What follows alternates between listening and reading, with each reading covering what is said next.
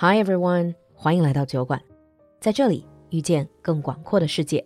好消息，露露向你正式发起双十一酒馆铺子聚会邀请了。今年双十一，别再随便买买买，咱们只买最正最实惠的，不买最贵的。酒馆铺子一重礼，全年超值实力精品买赠；二重礼，全店满减无上限；三重礼，满减基础上可再享九五折优惠；四重礼，活动期间累计消费达标更送神秘好礼。活动到十一月十一号截止，来微信小程序搜索“酒馆铺子”，全年最低价，不要错过啦！我们在酒馆等你。Hi everyone and welcome back to Geek Time，欢迎回来极客时间。Hi Brad。 Hey Lulu, how's it going? Yeah, it's been great.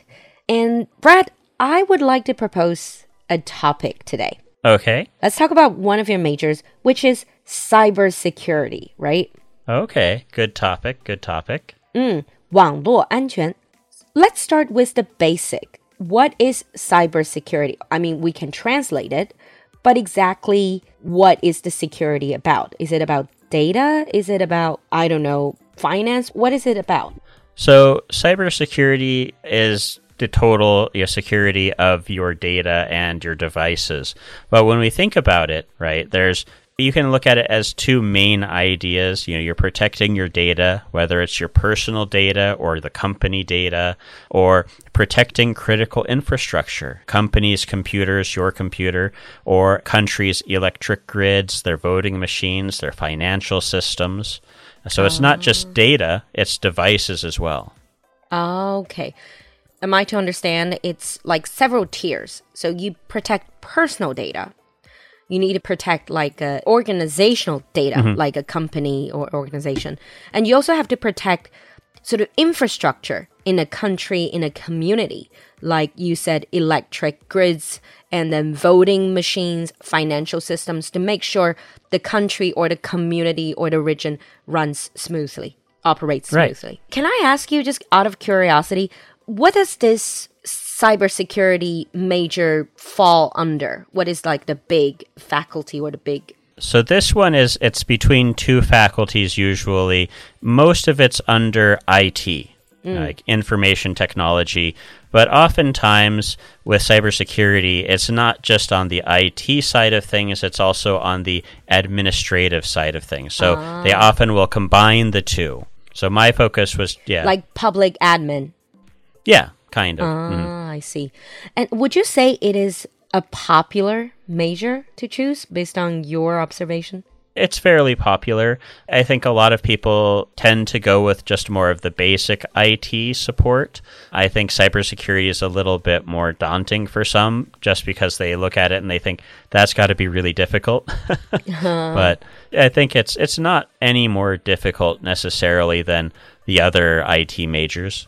Mm-hmm. So let's start with basic to more advanced security measures or settings.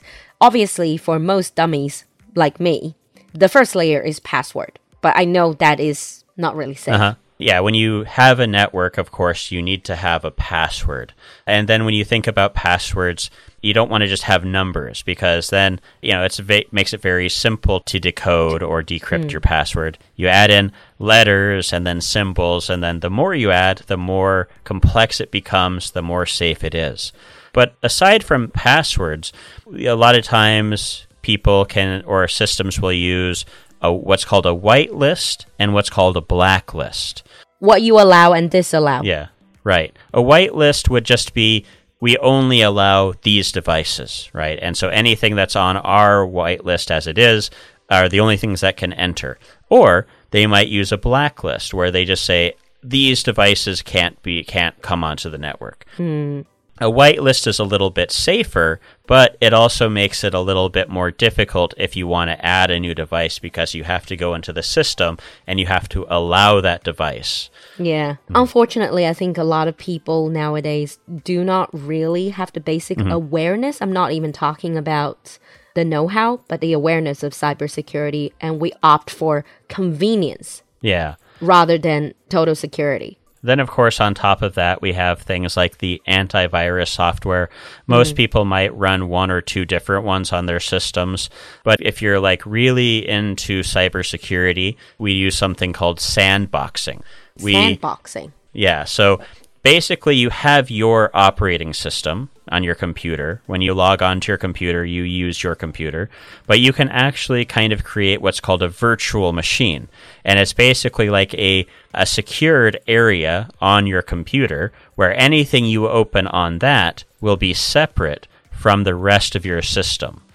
Uh, and so it's basically, we call it sandboxing because anything that you do on that will be More secure? like there's yeah it's basically a demarcation area where nothing you do there will affect the rest of your system it's just a virtual system Oh, do you use that on your computer? Sandboxing. i have done it when i was in the program i don't do it for a lot of things just because there's not really any need. need but if you watch videos on the internet, some people will mess with uh, scammers, and so they'll log into a virtual machine, and then they'll let the scammer log into their virtual machine and then play around in the virtual machine and, and just basically waste their time. The scammer thinks they're in a real computer. Mm-hmm. so it's basically it's a way that you can protect your own system. If you're like you're not sure, I think well maybe this is a bad thing. You can use a sandbox as a way to protect yourself from it. But most people aren't probably going to use it. Yeah, I just checked briefly. I just did a little bit of research as you're talking. Sandbox 的中文是沙盒. So any of you are IT experts, leave us comment in the comment section so that you can educate the rest of us what sandbox really is in Chinese or in English. It's up to you. Now, getting back to the topic. Brad, so far we've been talking about what we use as security measures.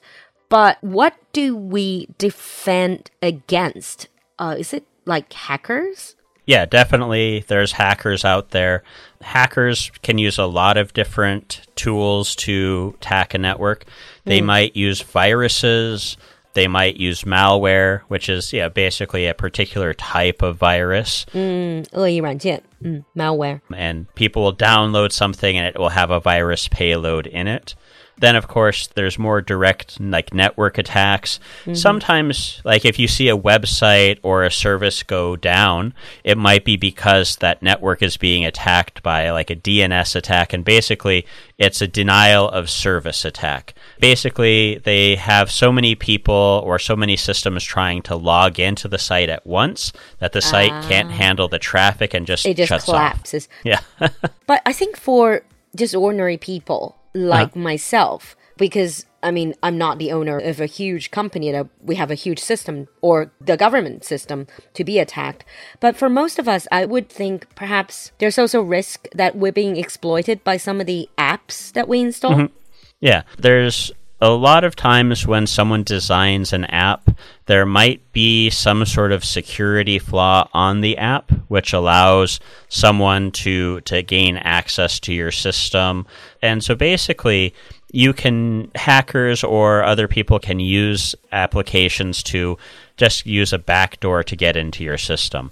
Hmm. And of course, you could use a combination of any of these things to access a network or a system. Mm-hmm. Hmm. Any other types of attacks? Not necessarily, you know, you can combine them all in what's called a multi-vector attack. You know, it's uh, but basically you do a network attack while you're uh, you know, exploiting apps and you're just looking at multiple angles all at once because if you just try to do one thing it'll take you a long time to get access to a network.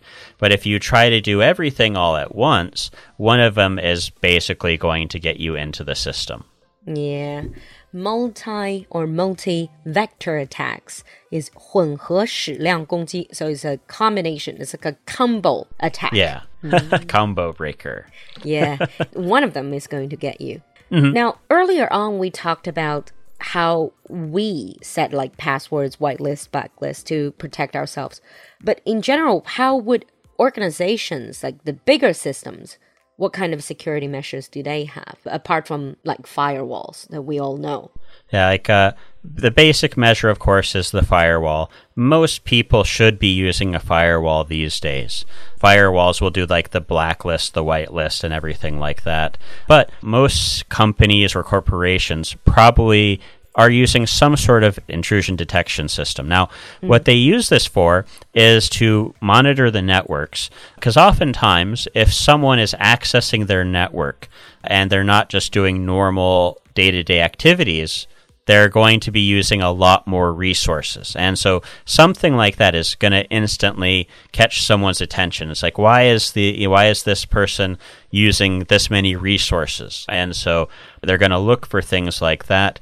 Oh, red flags. Yeah, they're going to look for th- red flags, but later on, after they're if some sort of system has been hacked or attacked, they're going to go in and look through the records and then you basically do what's called forensics. You know, you might think of uh, people doing forensics at a murder scene. But there's actually digital forensics, and that's one of the classes I had to take in school. Oh, I've heard about it. It's called cyber forensics, 网络见证. Yeah, cyber or digital forensics, yeah. Basically, you're forensics personnel, but not for the crime scene, but for cyber crime scenes. Mm-hmm. Yeah. So like when you take a picture with a digital camera, oftentimes it will have GPS det- uh, GPS uh, location and all these other things.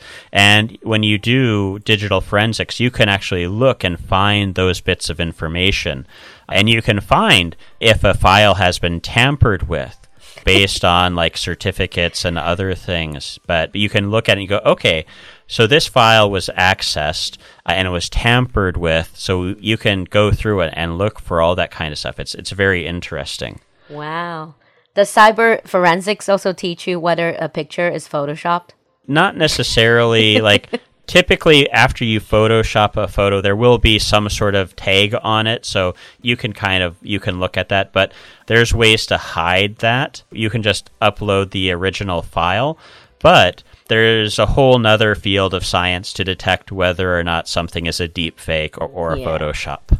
Yeah actually that's another thing. Maybe in the future we can talk about deep fake yeah the most important thing, though, with any institution, the weakest link is not the computer system. The weakest link is the people at the corporation. They're probably the ones that always make the mistake. They leave their computer open. They you see a USB stick sitting somewhere and they hey, oh, what's this? And they plug it into their computer. or they see uh, an email. There was a, a famous thing that happened recently in the US. A company had said, hey, uh, anyone who clicks this link will uh, get a uh, get a bonus at the end of the year. Freebie thing. And the thing was, is a lot of people looked at it and they go, okay, it's from a legitimate email address, and so they clicked on it, and then they said anyone who got this isn't, or anyone who clicked on this isn't going to get the bonus. And a lot of people got mad because, well, it's like, if of course they saw a different email address and they thought, okay, that's not legit. But it was from their boss. so, yeah, it wasn't a very good situation. But most of the time, people are clicking on links they shouldn't click on, and, and that's the big problem. Yeah. So it still boils down to awareness, basic awareness yeah. of cybersecurity. All right. Exactly. Now, that's a lot. But let's wrap up here for our basic episode on cybersecurity. In the advanced episode, let's get a little bit more into it and talk about, for example, why is cybersecurity such a big issue with all these experts, with all these programs around? Why are the attackers still winning or gaining upper hand mm -hmm. a lot of the times? All right. Yeah. And meanwhile, if you have anything to say on the topic of cybersecurity, leave us a comment in the comment section. Thank you, Brad, for coming to the show. No problem. Thank you, Lulu. We'll see you next time. See you next time, everyone.